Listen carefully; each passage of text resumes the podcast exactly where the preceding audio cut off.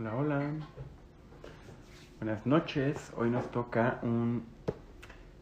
Hoy nos toca platicar de los insultos. Nos toca platicar de las injurias, las ofensas. Fede, querido, ¿cómo estás? Eh, nos toca hablar de por qué nos duelen. Nos toca hablar de qué hacer para que no nos duelan. Nos toca hablar de los tipos de insultos. Eh, ¿Cómo están? Alex, Cav, Cell, ¿cómo andan? Eh, muchas gracias, muchas, muchas gracias. Se ha puesto bueno, la verdad. Ha habido Javier querido. Javier, que tu libro estuvo en la eh, en las opciones para votar para esta semana. No quedó, pero vamos a ver la manera de armar una reseña para Splash, tu libro recién, recién editado. Eh, pero pues nada, por ahora nos toca hablar del libro del señor Irvine sobre los insultos y el por qué, por qué nos duelen. Muchas gracias a quienes se han conectado y gracias por las palabras tan lindas, que chingonas, porque lindas. No agota cómo se siente cuando te dicen un mensaje como este y te agradezco mucho que me lo digas. Eh, yo lo preparo con mucho cariño y con muchas ganas de, de compartir, de explorar y de aprender juntos. Así será, querido Javier. Pues nada, eh, ¿quién se ha ofendido esta semana? ¿Quién de los que está por acá se ha ofendido esta semana? ¿Quién se ha sentido insultado o insultada esta semana? ¿Quién se ha puesto a pensar cuando se siente insultada o insultado por qué se sintió así? ¿Quién ha cuestionado los motivos por los cuales cree que otra persona le ha agraviado?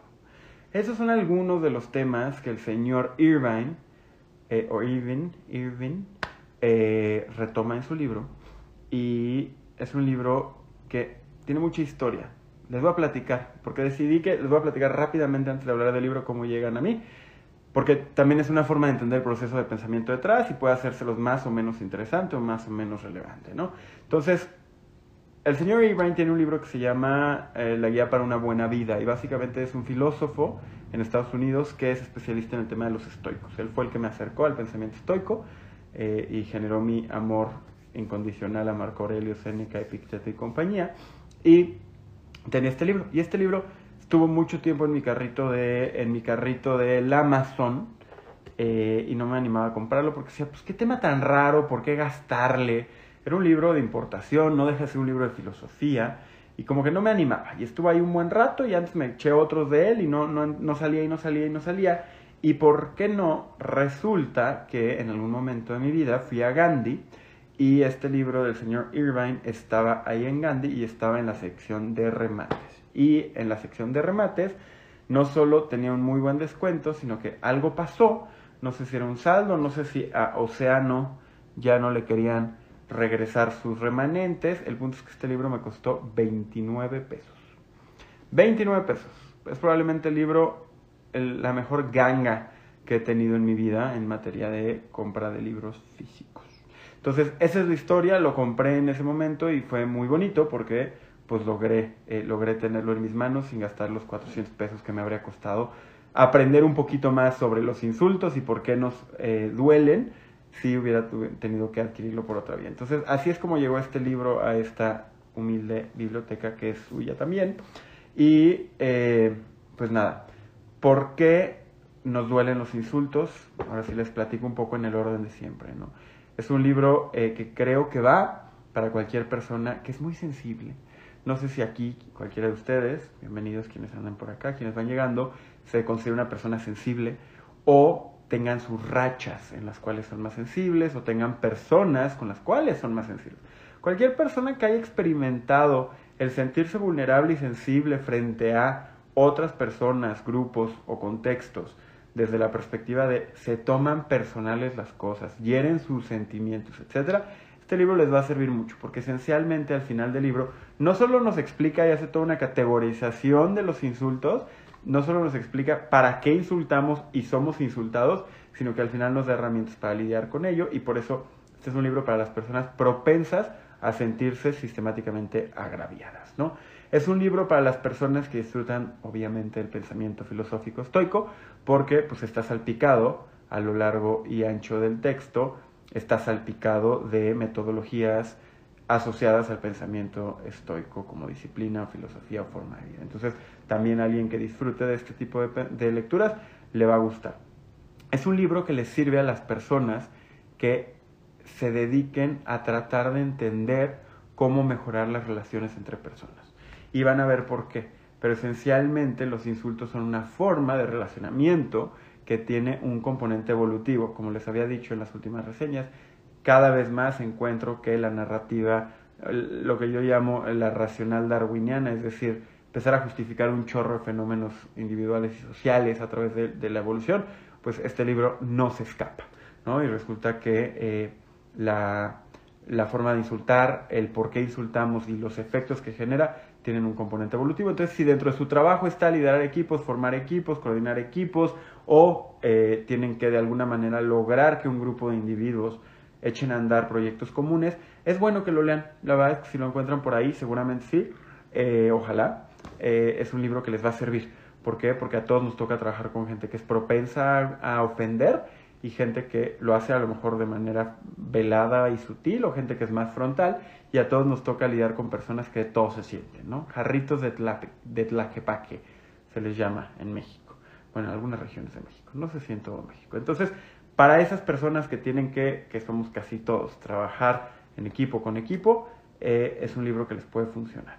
Es un libro muy rico, es un libro que la versión original se editó en 2013 y su traducción al español es del 2019 y es un libro de 234 páginas dividido en tres grandes apartados que tiene una estructura muy simple y muy clara y muy linda. ¿no?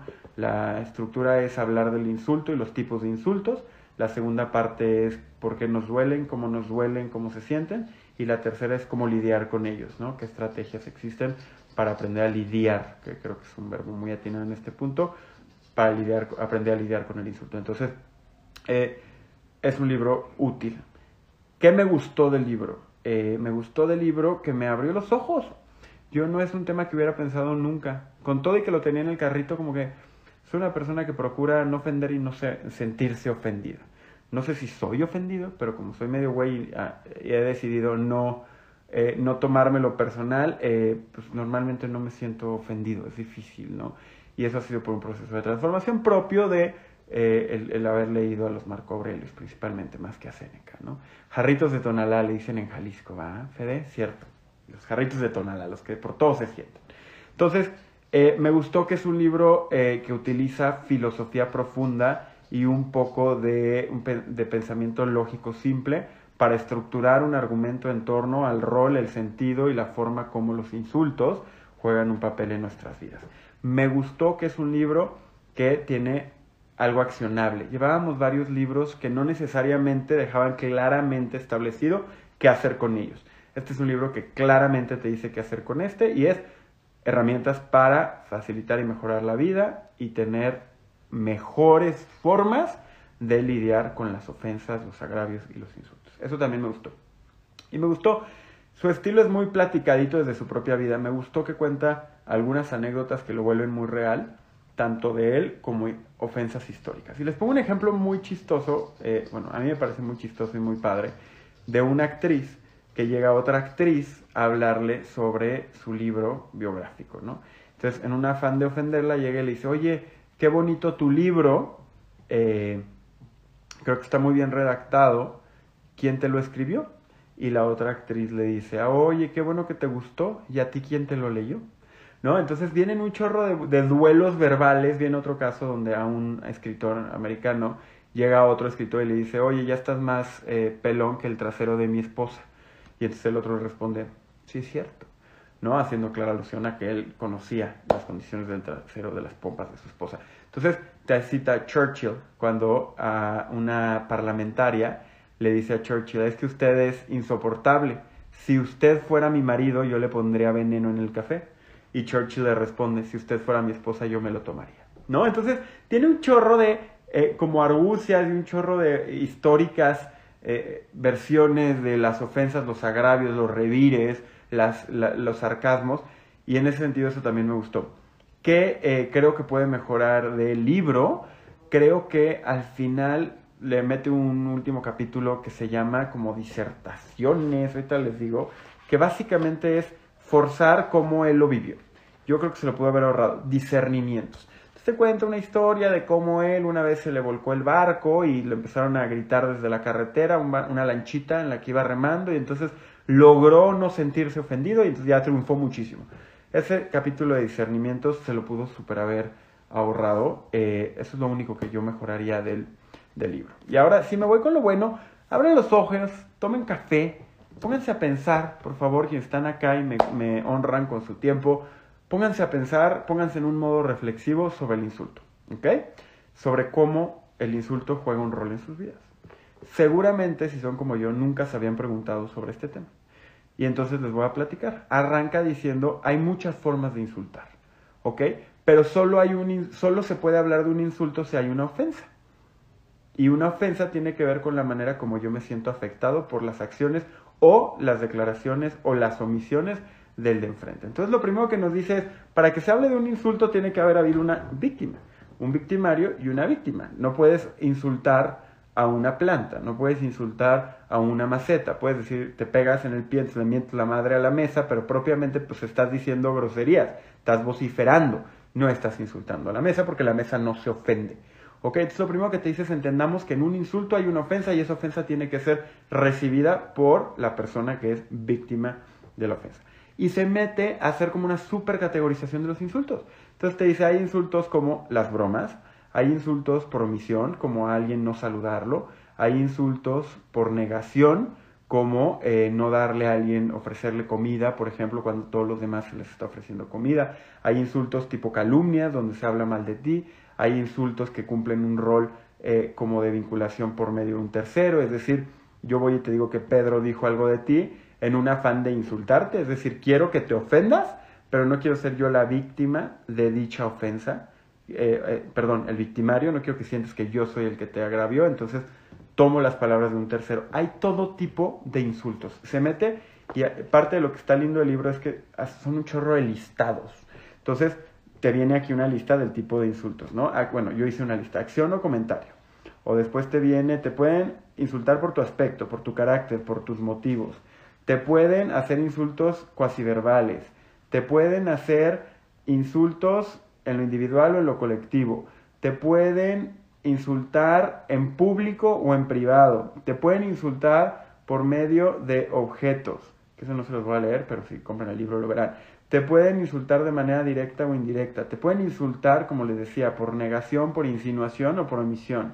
Te pueden insultar de una forma que puede tener eh, negabilidad verosímil. Es decir, decirlo de una forma que si tú te sientes ofendido y yo lo noto, puedo negar que se habría sido mi intención, ¿no? Como un doble sentido más explorativo. Te pueden insultar como un mecanismo de negociación para tratar de generar un cierto efecto que te ponga en una posición más a favor o más en contra de un cierto tipo de negociación. Te pueden insultar por medio de los elogios. Hay muchas personas que sin querer te insultan cuando te dicen, no, bueno, y pone el ejemplo de una persona que decían, bueno, pues tienes un muy buen promedio para no haber estudiado nunca. Eso puede ser sinceramente una forma de elogio que resulte ofensiva. O pueden decir, eres el mejor mariscal de campo o el mejor portero de la liga, y a lo mejor la persona cree que no es el mejor de la liga, sino de la ciudad o del país, y entonces se siente ofendida. Los elogios son una forma muy común de ofender a alguien, y no lo pensamos así. Pero muchas veces nos sentimos ofendidos cuando nuestro jefe, nuestra pareja nos trata de celebrar algo, pero el marco de referencia que utiliza para comparar o celebrar ese logro resulta que para nosotros es ofensivo, porque a lo mejor yo considero que no estoy en esa lista o simple y sencillamente porque yo no considero que eso sea digno de, elogio.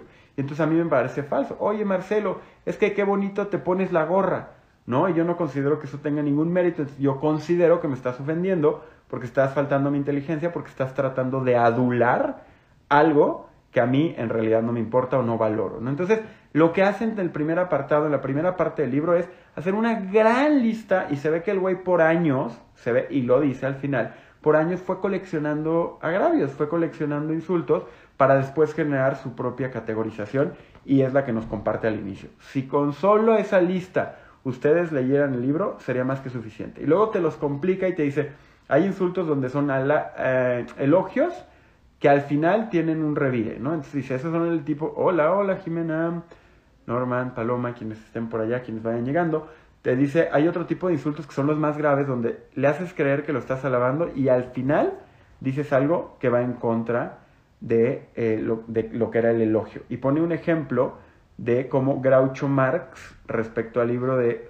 S.J. Perlman, dijo, desde el momento en que tomé su libro hasta que lo dejé, me convulsioné de risa. Algún día intentaré leerlo.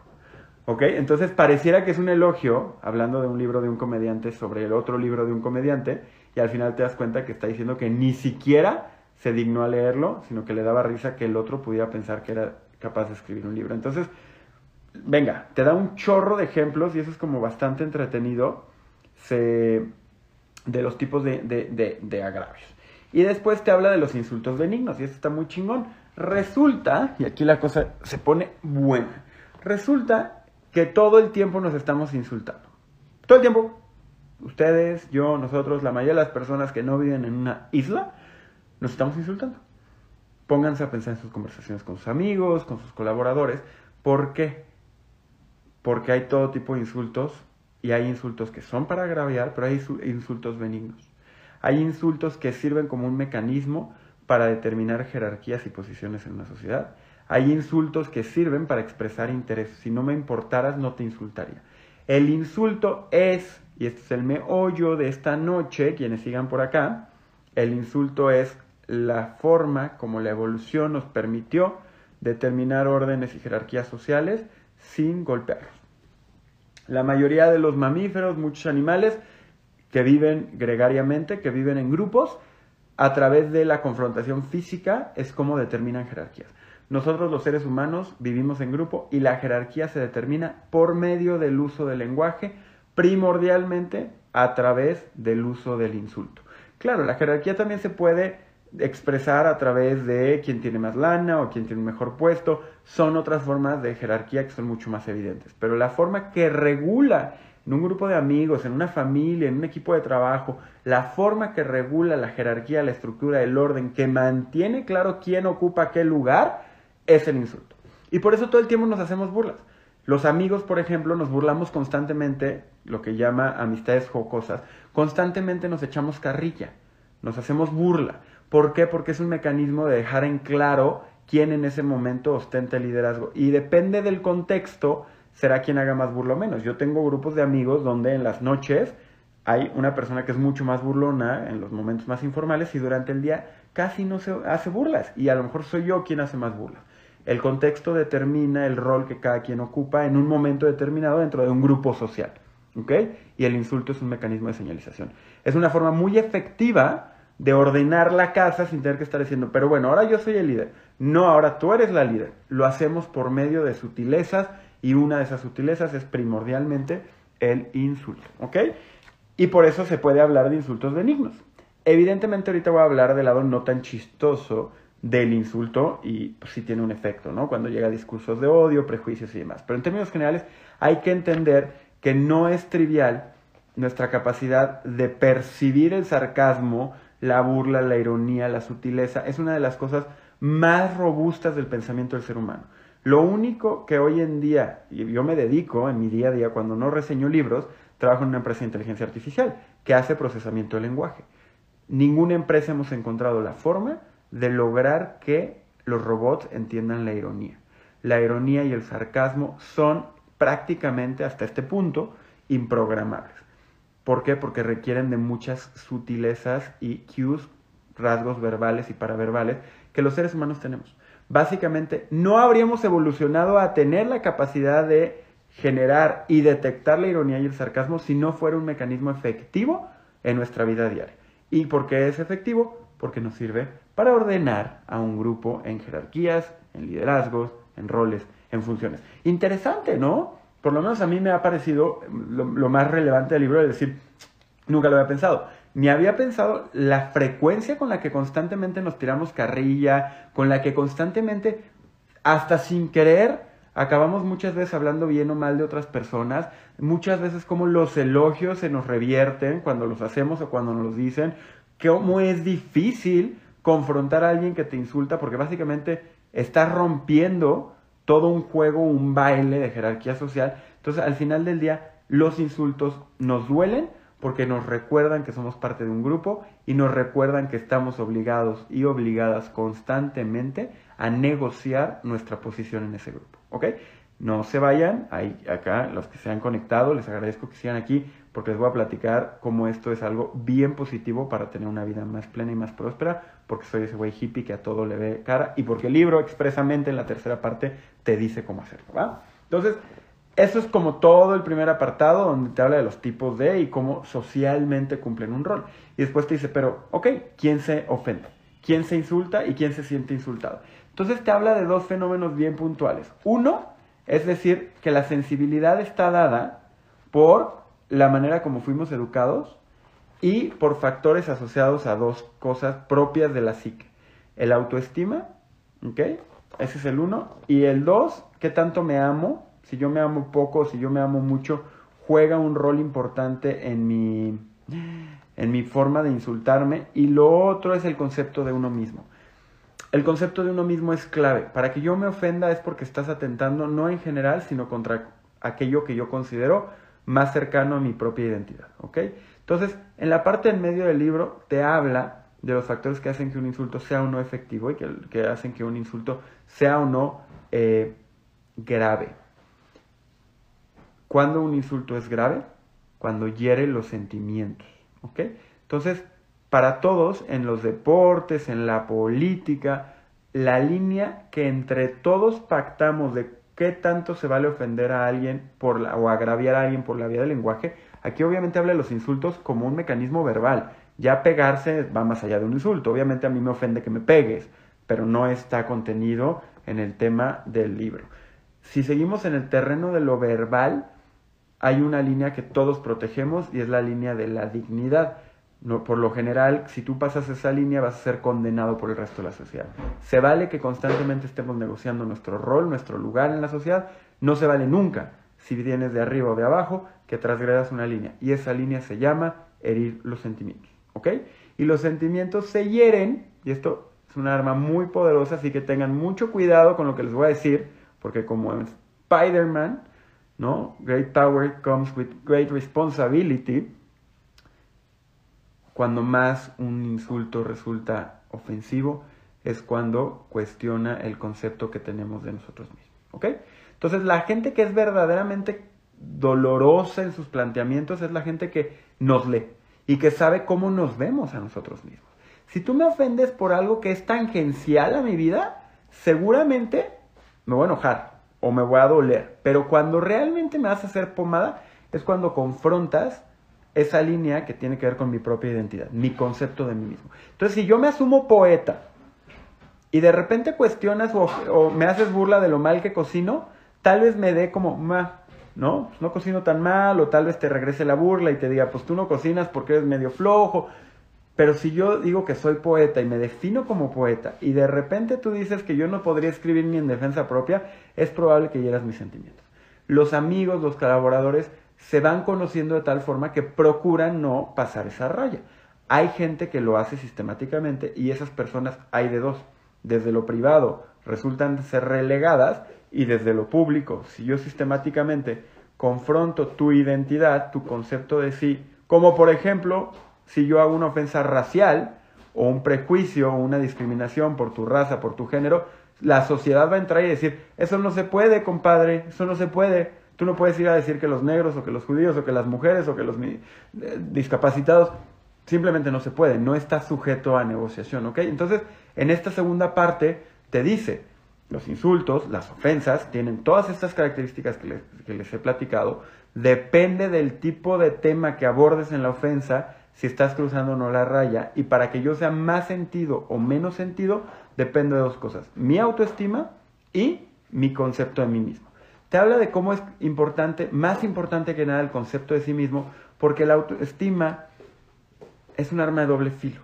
En los 80 se intentó, se creía que personas con más autoestima eran más resilientes y personas más resilientes eran más probable que salieran adelante. Y entonces hubo un vuelco desde la psicología social y desde la educación que hizo que, sobre todo en Estados Unidos, a todo mundo se le, se le apapachara para cuidar su autoestima.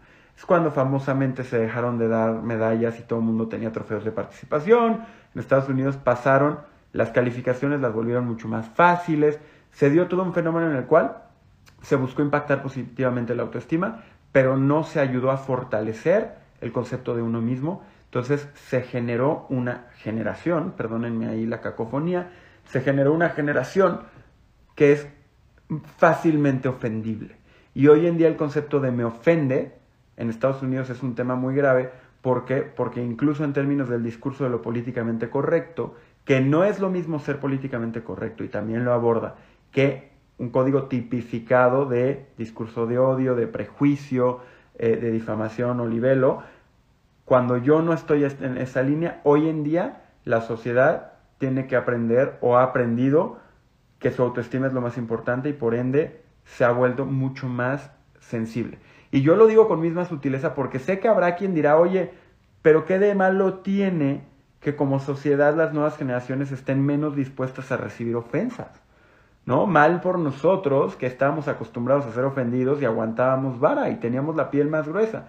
Un poco lo que te dice y no entra tan a fondo es entendiendo que el insulto tiene un rol social y que hay insultos que van desde el insulto benigno, como cuando te doy lata para que sepas que te quiero, hasta el verdadero afán de hacerte un daño, en tanto tiene gradientes, si creemos que todo, todo es una ofensa igual, en igual medida, y solo es ofensiva e igualmente ofensiva en tanto yo, porque es un proceso subjetivo, como les decía al principio, no hay insultos si no hay ofensa y no hay ofensa si yo no la recibo. Entonces se vuelve un pedo atómico, perdónenme el francés, se vuelve un problema de proporciones mayores que no ahonda, pero el libro sí siembra la semilla para quien lea al señor Irvine en su ¿Por qué nos duelen los insultos? Sí genera una semilla de decir, ok, yo en lo individual tengo que tomar ciertas medidas, pero como sociedad el rol del insulto y la manera como hemos venido formando, quienes de aquí sean padres, abuelos, la manera como hemos venido formando las nuevas generaciones, tiene que hacerles saber que tienen que aprender a lidiar con el insulto, no a partir estrictamente de una autoestima más sana, sino también de las habilidades propias de la generación, de un concepto de sí, es decir, de la formación de una identidad, que te hagan menos propenso a ofenderte ante cualquier tipo de estímulo, negación, e insinuación y demás. ¿Ok? Entonces, ya llevamos dos terceras partes del libro, ya habla del catálogo de ofensas que puede haber en la vida y ya nos platica de las consideraciones que hacen que nos ofendamos y los roles tanto en lo privado como en lo público. Te explico un poquito más a fondo desde lo público la diferencia entre discurso de odio, difamación, etcétera, pero tampoco es tan interesante para los fines del el ángulo de esta reseña. Y en el tercer apartado te habla de mecanismos para lidiar con el insulto, que yo creo que es el apartado que escribió para que la gente sí lo compre.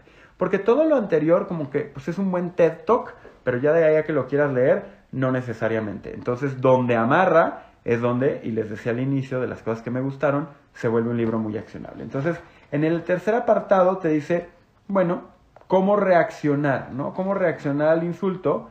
Y te dice, lo primero es que hay que entender que el insulto, en su reacción, tiene dos juegos, el interno y el externo. ¿Ok? Yo, si alguien me insulta, externamente tengo una decisión. ¿Qué hago o qué no hago? Es decir, ¿le regreso la broma o no se la regreso? E internamente tengo una decisión. Quiero que me ofende, me voy a dejar ofender o no voy a dar cuenta de la ofensa e internamente no me va a afectar, ¿no? Te habla de esa distinción que es bien importante, bien importante, porque hay gente que cuando la ofenden, cuando la insultan, externamente se encabrona y se pone roja y quiere revirar y le mienta a la madre de vuelta, e internamente más. Está hecho un hervidero. Son las personas más propensas a ofenderse. Hay quienes externamente reviran, pero internamente mantienen cierta paz, y hay quienes que son los peores, externamente no dicen nada, pero te guardan rencor y después te van a poner chile piquín en el asiento o te van a poner un lego cuando andes descalzo. ¿Por qué? Porque internamente sí tomaron cuenta de la ofensa y mantienen el agravio presente a lo largo de su vida. Tú me hiciste, tú me dijiste, aunque yo en ese momento no te reviré, no te regresé la carrilla o no te hice saber que me sentí ofendida o ofendido, ¿ok? Entonces, ya sabemos que para el insulto, al lidiar con el insulto hay dos niveles, externo e interno, ¿ok? Y te dice, hay que entender esa gran diferencia y hay que entender también que somos insaciables en nuestro afán de querer pertenecer a una sociedad. Entonces, lo que recomienda es que aprendamos poco a poco a querer salirnos de juego de la jerarquía. Te dice, la mejor manera de lidiar con el insulto no es respirar 10 veces, como nos enseñaban en los anuncios del canal 5.